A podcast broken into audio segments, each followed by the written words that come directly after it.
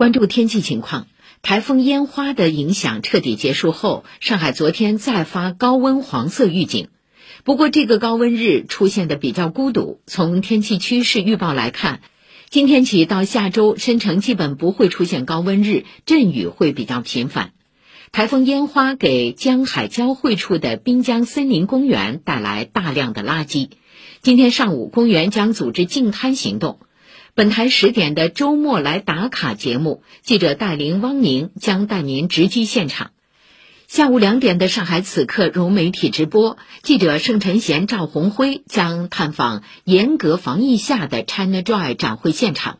您可以在话匣子客户端视频号和微博端进行收看。